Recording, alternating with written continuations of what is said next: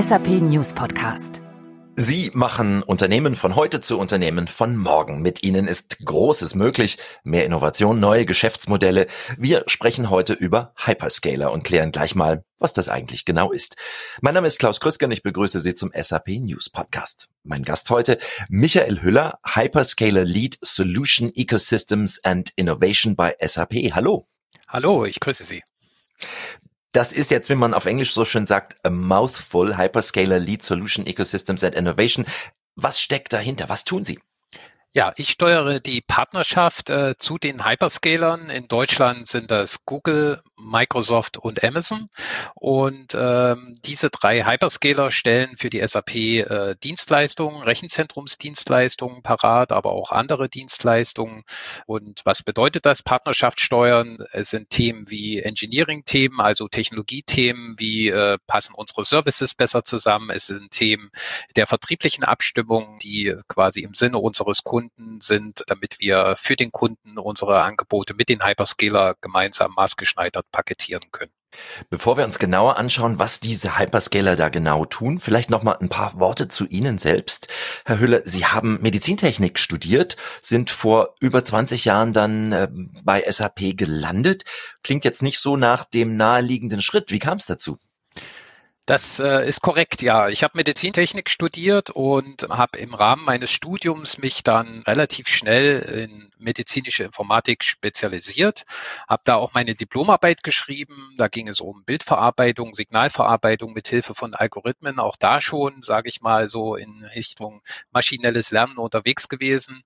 Und mein erster Job war dann tatsächlich an der Charité in Berlin, äh, eins der größten Krankenhäuser in Europa. Und dort war ich verantwortlich für die Integration der Systeme Systeme, ähm, also zum Beispiel ein Blutbanksystem, Radiologiesystem und äh, die haben Patientendaten aus dem SAP-System bekommen. Also alle Administrationen, äh, Patientenaufnahme, Verlegung und so weiter wurden von SAP-Systemen gesteuert, ebenso wie die Abrechnung von Patienten. Und äh, so bin ich relativ früh in meiner beruflichen Karriere mit SAP äh, zusammengetroffen und das fand ich schon wahnsinnig beeindruckend und interessant, was die Software imstande ist zu leisten. Und über einen kleinen Umweg bin ich dann quasi im nächsten Schritt dann auch äh, direkt zur SAP gekommen. Und wenn ich mir Ihre Laufbahn bei SAP so anschaue, ein Wort begegnet mir da immer wieder. Innovation, kann man sagen, das ist so ein persönlicher Schwerpunkt für Sie? Tatsächlich, ja. Also Innovation äh, ist wirklich, äh, man kann es sagen, meine Leidenschaft. Ich bin überzeugt von äh, kontinuierlicher Innovation, sei es Verbesserungen oder sei es auch wirklich neue Geschäftsmodelle, neue Themen, neue Produkte zu erfinden und für den Kunden zugänglich zu machen. Und das sind die Themen, äh, die ich sehr gerne beim Kunden unterstütze und mit dem Kunden gemeinsam versuche herauszufinden und natürlich dann auch für die SAP voranzutreiben. Wird uns auch in diesem Podcast jetzt jetzt immer wieder beschäftigen, denn wir reden über die Zukunft von Unternehmen. Was sind denn Stichworte, bei denen unsere Zuhörer jetzt in der nächsten halben Stunde genau hinhören sollten? Ja, das sind Themen natürlich wie Digitalisierung. Die digitale Transformation begleitet uns ja allenthalben. Move to the Cloud wird es auch äh, sehr oft genannt. In unserem Kreis spricht man ja dann oft mit englischen Begrifflichkeiten. Äh, Innovation, neue Technologien in dem Zusammenhang. Und natürlich geht es eben auch um die sogenannten Hyperscaler. Und damit haben wir auch wieder so eine englische Begrifflichkeit. Manche Leute wissen genau, was das ist, andere haben überhaupt keine Vorstellung. Ich assoziiere mal Laserschwert, Holodeck und solche Geschichten. Klingt ein bisschen nach äh, Sci-Fi, aber Sie können es uns genauer erzählen. Genau. Also Hyperscaler kommt tatsächlich natürlich aus dem Englischen. Ja, äh, wenn man das jetzt so wortwörtlich übersetzt, bedeutet das ja über die Maße skalierbar. Äh, in dem Rahmen muss man sich vorstellen, Hyperscaler, ähm, die stellen Dienste zur Verfügung, äh, wie zum Beispiel Rechenkapazität, Datenspeicherdienste und Netzwerkdienste. Und die sind halt skalierbar. Das heißt, die sind überall auf der Welt, in allen Regionen, in allen Ländern verfügbar. Ja, und im Allgemeinen werden damit sozusagen die drei größten Cloud-Anbieter weltweit betrachtet. Das sind Amazon, Microsoft und Google. Und im asiatischen Markt ist das noch Alibaba, äh, mit denen SAP hier zusammenarbeitet. Diese Hyperscaler stellen natürlich eben die entsprechenden Rechenkapazitäten, wie ich sagte, zur Verfügung, aber auch Innovationsthemen, ja, wie zum Beispiel maschinelles Lernen, Internet der Dinge. Und so kann zum Beispiel ein Windanlagenbetreiber ganz einfach direkt aus der Cloud seine Wartung für seine Windanlagen optimieren. Und selbst wenn er heute noch nicht weiß, wie groß der äh, Windmühlenpark ist oder wie viele zusätzliche Windmühlenparks er noch integrieren wird, der Hyperscaler macht das dann möglich, entsprechend Korrekt. zu skalieren. Korrekt. Stichwort Cloud. Es gab ja lange Zeit bei Unternehmen Bedenken, überhaupt in die Cloud zu gehen. Mehr und mehr Unternehmen tun's, viele Unternehmen tun's. Sind diese Bedenken komplett verschwunden oder gibt's doch immer noch so ein paar, die sagen, hm, Cloud, ich weiß nicht. Also die Bedenken sind sicherlich nicht komplett verschwunden. Ja, man muss sich ja vorstellen, das ist schon ein Kulturwandel. Ja, und wie im normalen Leben auch äh, bedarf das natürlich gewisser Umgewöhnungsprozesse. Ja, es gibt natürlich innovative Branchen, die sind Vorreiter, und es gibt natürlich Branchen, die auch, sage ich mal, äh, durch Regularien, gesetzliche Vorgaben und so weiter gezwungen sind, hier auch, äh, sage ich mal, ein bisschen vorsichtiger zu agieren. Die Vorteile aber in die Cloud zu gehen, die sind jedoch so schwergewichtig, dass ich überzeugt davon bin, dass das in Zukunft im Prinzip für alle Kunden relevant sein wird und dass alle Kunden äh, das nutzen werden. Also wie gesagt, zum Beispiel Teilbereiche wie innovative Services, maschinelles Lernen, Internet der Dinge, die sind nur schwer außerhalb der Cloud wirklich richtig effizient betreibbar. Und Sie helfen den Kunden auf dem Weg dorthin, unter anderem mit Hyperscalern. Geht es denn darum dann auch, um äh, Bestehendes zu verbessern oder steht die Innovation ganz klar im Vordergrund? Ich würde sagen, das eine schließt nicht das andere aus. Also das sind sicher beide Themen. Ja. Wie erwähnt, sind innovative Technologien oftmals eben nur in der Cloud verfügbar und ihr erwartet die Kunden eine Vielzahl an Möglichkeiten, ihre Prozesse auf die neuen Herausforderungen in der Digitalisierung einzustellen. Also maschinelles Lernen hatte ich erwähnt, Datenmanagement und Analyseverfahren, Internet der Dinge, Integration, Erweiterungen und so weiter. Äh, aber auch das Thema Nachhaltigkeit, wenn man sich mal überlegt, ähm, Transparenz über Lieferketten und CO2-Abdrücke zu bekommen, das geht natürlich nur durch effiziente Vernetzung meiner ganzen Lieferkette und das funktioniert natürlich am besten in der Cloud.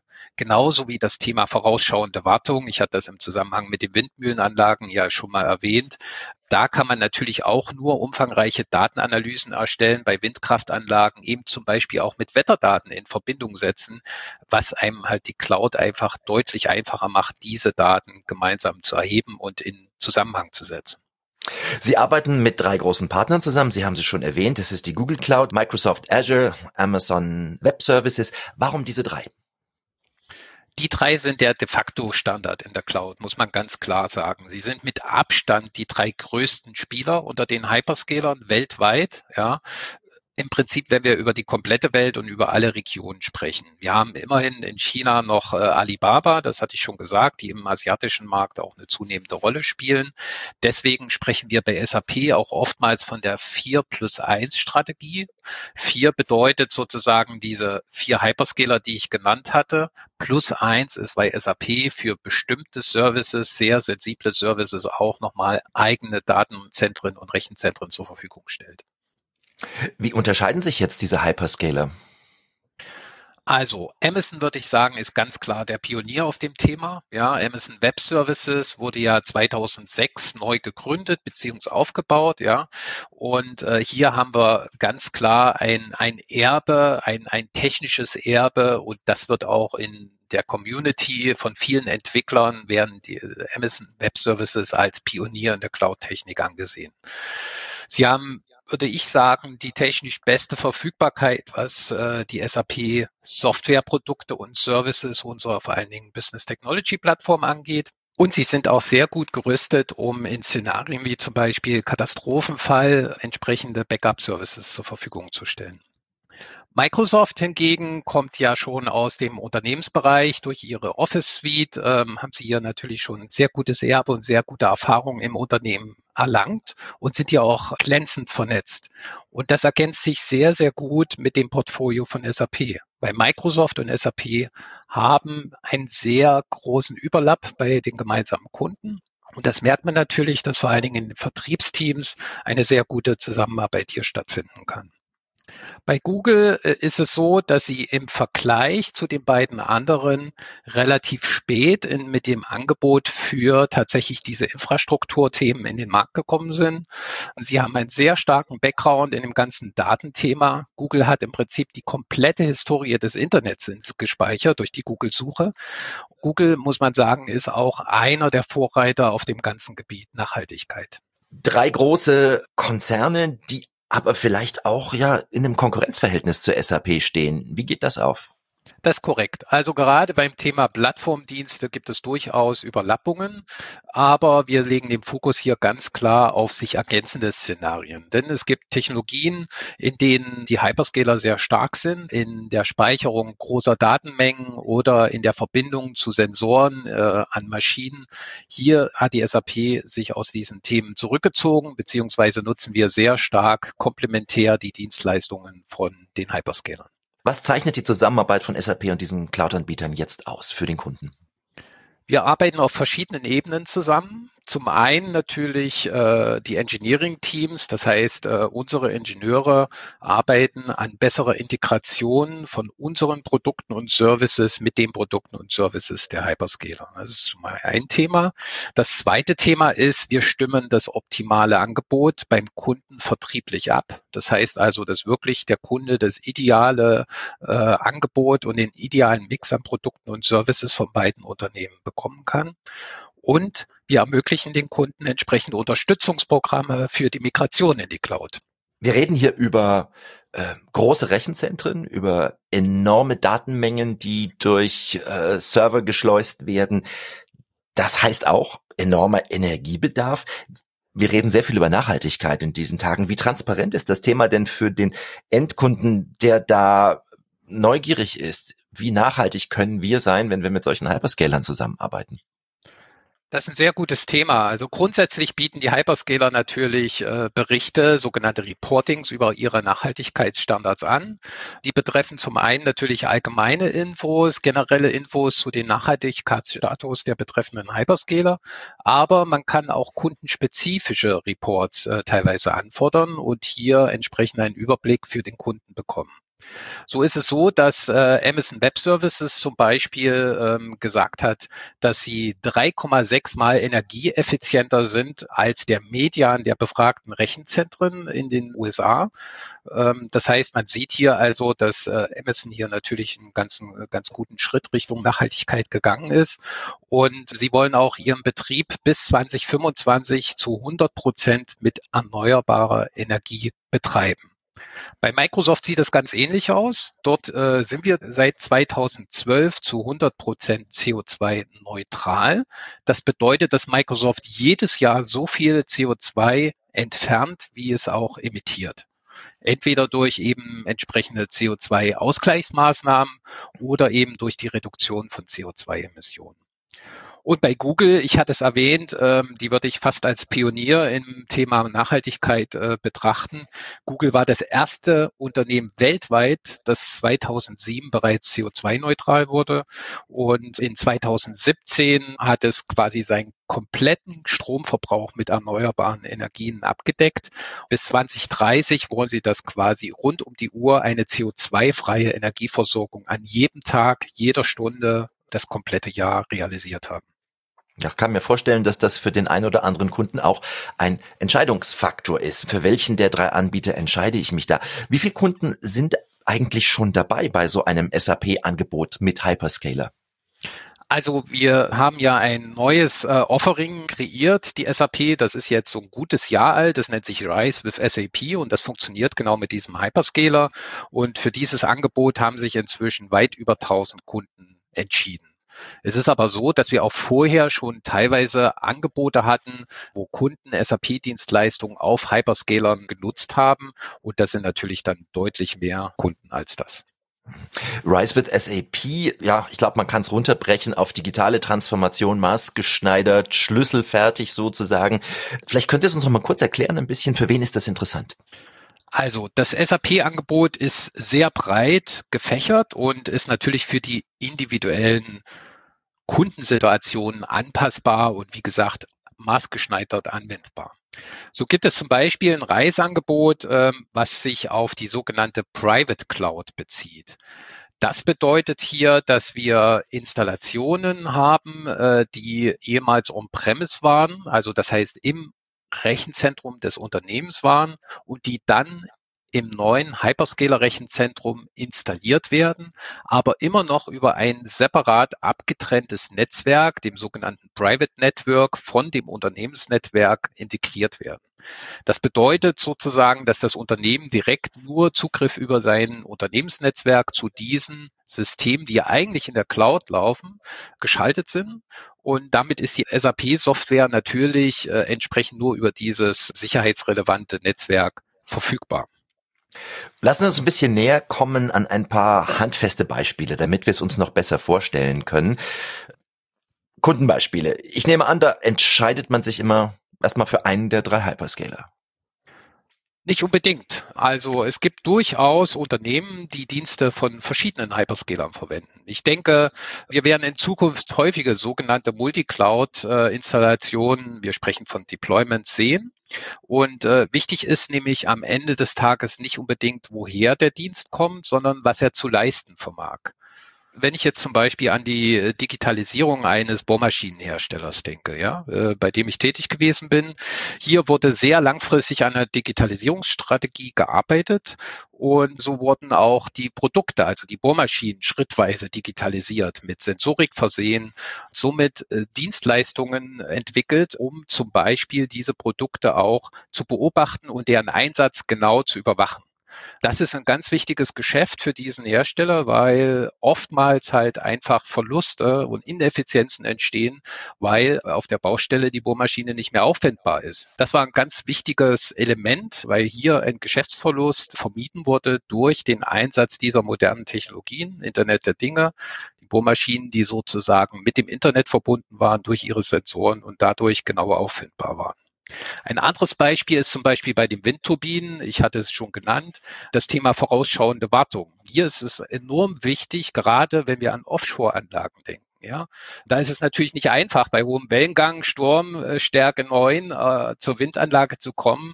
Und wenn man dann hinfährt mit dem Boot und sie mühevoll erreicht hat und dann rausbekommt, dass eigentlich die Wartung noch gar nicht notwendig gewesen wäre. Ja, deswegen sage ich mal hier eine Optimierung der, der Anlage und äh, dieses Verhältnis auch mit den Wetterdaten zum Beispiel zusammenzubringen, das bringt natürlich enorme Vorteile und enorme Optimierungspotenziale. Was war bei diesen Unternehmen jeweils die Ausgangslage, die Aufgabenstellung? Wie sind die zur SAP gekommen und haben gesagt, wir wollen gerne das und das verbessern? Also bei den Bohrmaschinen war es ganz klar, dass der Einsatz der Produkte transparent sein sollte. Ja, also sie wollten sozusagen sehen, Warum werden die Bohrmaschinen zum Beispiel immer gesucht? Die Ausgangslage war ganz klar, dass das vorher niemand wusste. Das heißt, es gab jeweils eben dieses Geschäftsproblem, dass man äh, das Werkzeug auf der Baustelle gesucht hatte.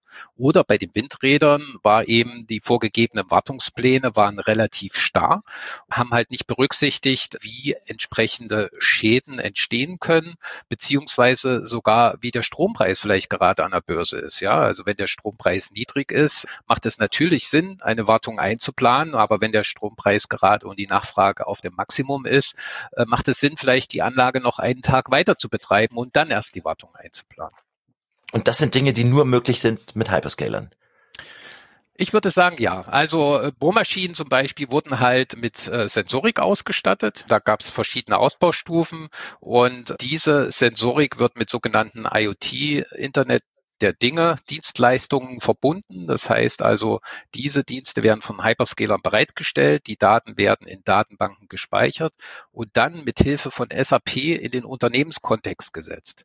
Denn normalerweise weiß man ja nicht, was jetzt äh, sich hinter bestimmten GPS-Koordinaten oder hinter kryptischen Sensorikdaten von Bohrmaschinen verbirgt.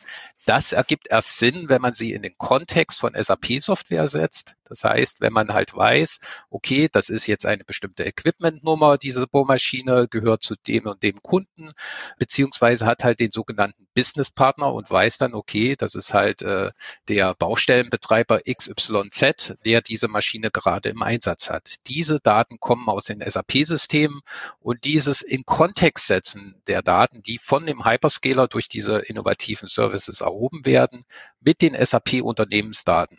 Das ist der große Value, der große Wert, wie wir immer sagen, den ich hier sehe und der sozusagen durch solche innovativen Services zum Kunden gebracht werden kann. Also da steckt genau der Schlüssel drin. Ich habe auf der einen Seite meine Datenfluten in der Cloud, viele, viele, viele Bohrmaschinen, viele, viele, viele Windräder, aber nur mit Hilfe von SAP kann ich diese Daten dann auch ja, intelligent nutzen. Genau, so ist das. Wir haben schon sehr viel das Thema IoT, Internet of Things, da drin gehabt. Äh, einfach damit wir es noch besser verstehen. Gibt es noch, noch ein weiteres Beispiel?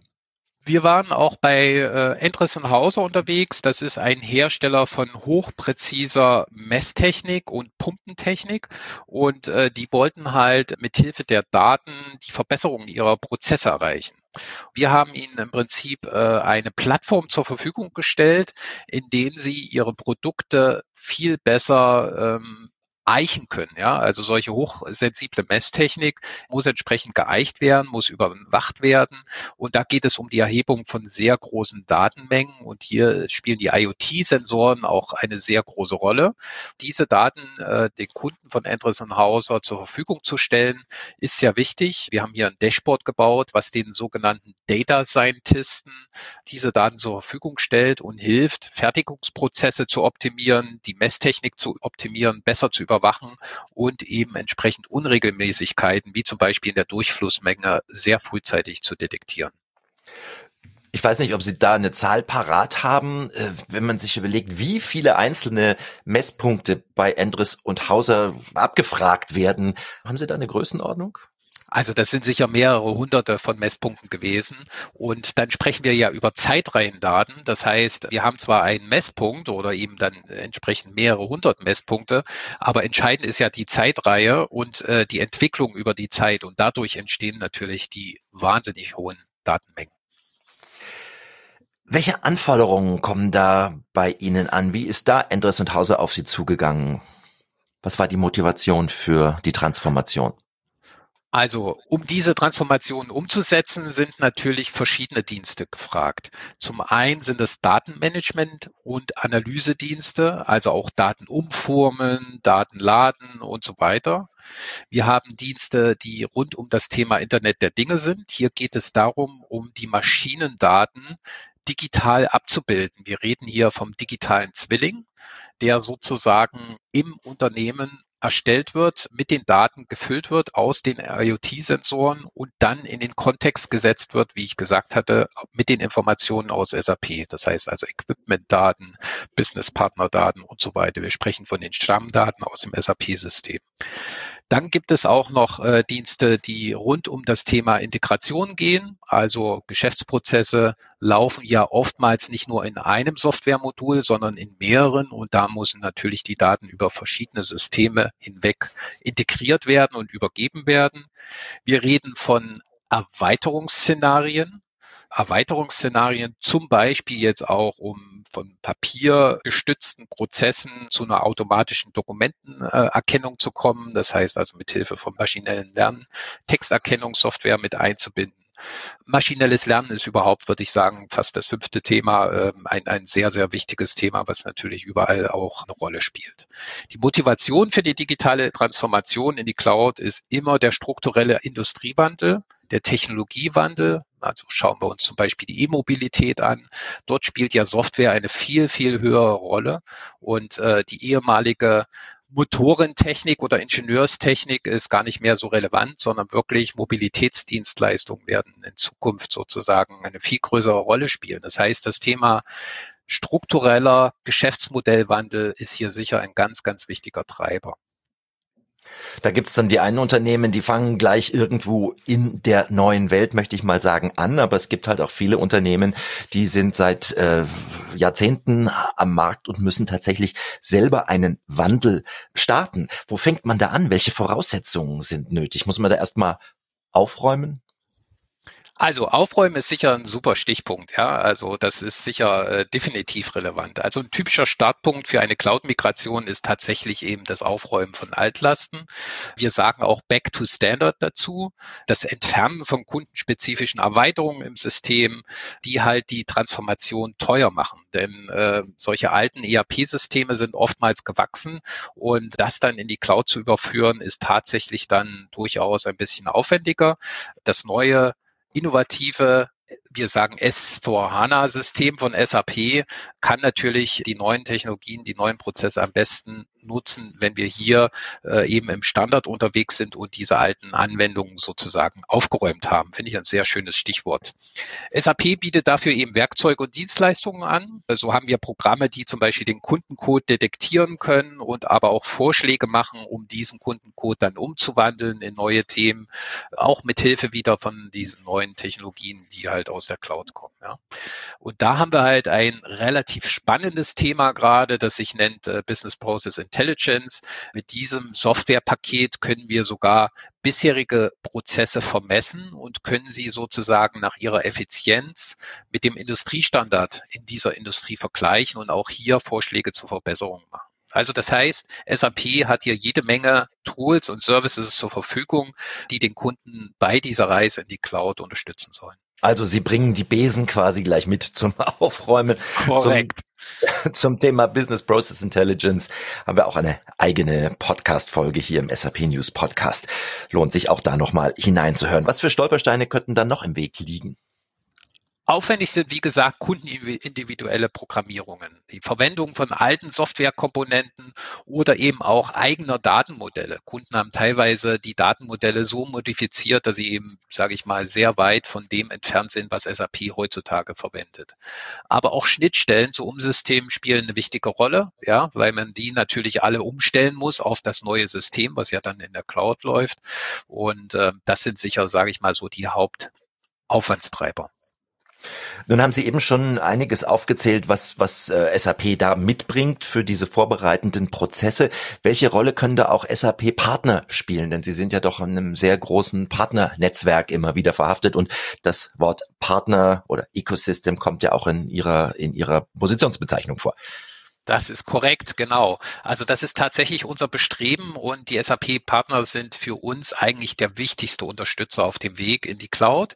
Dieses Programm SAP RISE ist tatsächlich auch äh, für die Partner optimiert oder ich sage mal, die Partner sind integriert in dieses Programm, in dieses Vorgehen. Ja, SAP alleine würde das gar nicht schaffen, denn die Partner können hier wirklich ihre Services mit äh, einbringen und hier den Kunden auf dieser Reise in die Cloud mit unterstützen und damit auch für sich natürlich neue Geschäftsmodelle entwickeln, neue Softwaremöglichkeiten bieten, die Cloud-Services noch weiter anzureichern oder noch weiter zu verbessern. Um vielleicht noch ein paar Fragen zu beantworten, bevor sie überhaupt gestellt werden, gibt es typische Missverständnisse bei Kunden, bei potenziellen Kunden? Der Wandel und der Weg in die Cloud ist natürlich äh, wirklich ein kultureller Wandel. Das muss man ganz klar sagen. Und das Arbeiten in der Cloud ist anders. Ja, es ist viel agiler, schneller. Die Technologien sind quasi per Fingerschnipp verfügbar und das erfordert natürlich ein Umdenken. Früher musste man halt erstmal den Rechner installieren und äh, heute ist das einfach alles da. Das erfordert natürlich auch ein Umdenken und ein teilweise auch ein Umbauen von IT-Abteilungen und von Abläufen in diesem Unternehmen. Außerdem gibt es für die Kunden, die einen reinen Umzug in die Cloud-Rechenzentren machen, ähm, natürlich auch die Möglichkeit, nur allein den Kern ihres Systems unverändert zu lassen, ohne die Vorteile und Technologien aus der Cloud zu nutzen. Ja, der wahre Mehrwert entsteht aber natürlich erst in der Transformation, indem man sozusagen diese neuen Services und Technologien nutzt, wie zum Beispiel der Windanlagenbetreiber oder der Bohrmaschinenhersteller das gemacht haben. Wer jetzt bei unserem Gespräch zugehört hat, neugierig geworden ist, was könnten wir jetzt tun? Was sollten die ersten Schritte sein? Also die ersten Schritte sind natürlich mit SAP Kontakt aufzunehmen, nach dem Programm Rise with SAP zu fragen und äh, hier die Möglichkeiten mit Ihrem Vertriebsverantwortlichen zu besprechen.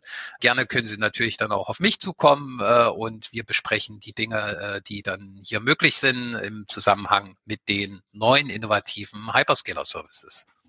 Sagt Michael Hüller. Vielen herzlichen Dank. Hyperscaler Lead Solution Ecosystems and Innovation bei SAP. Sehr spannend, was so alles möglich ist, wenn man SAP mit Hyperscalern kombiniert. War hochinteressant. Dankeschön. Vielen Dank. Klaus Krüsken sagt auch Danke fürs Zuhören. Sie wissen natürlich, wo Sie den nächsten SAP News Podcast finden. Überall dort, wo es Podcasts gibt.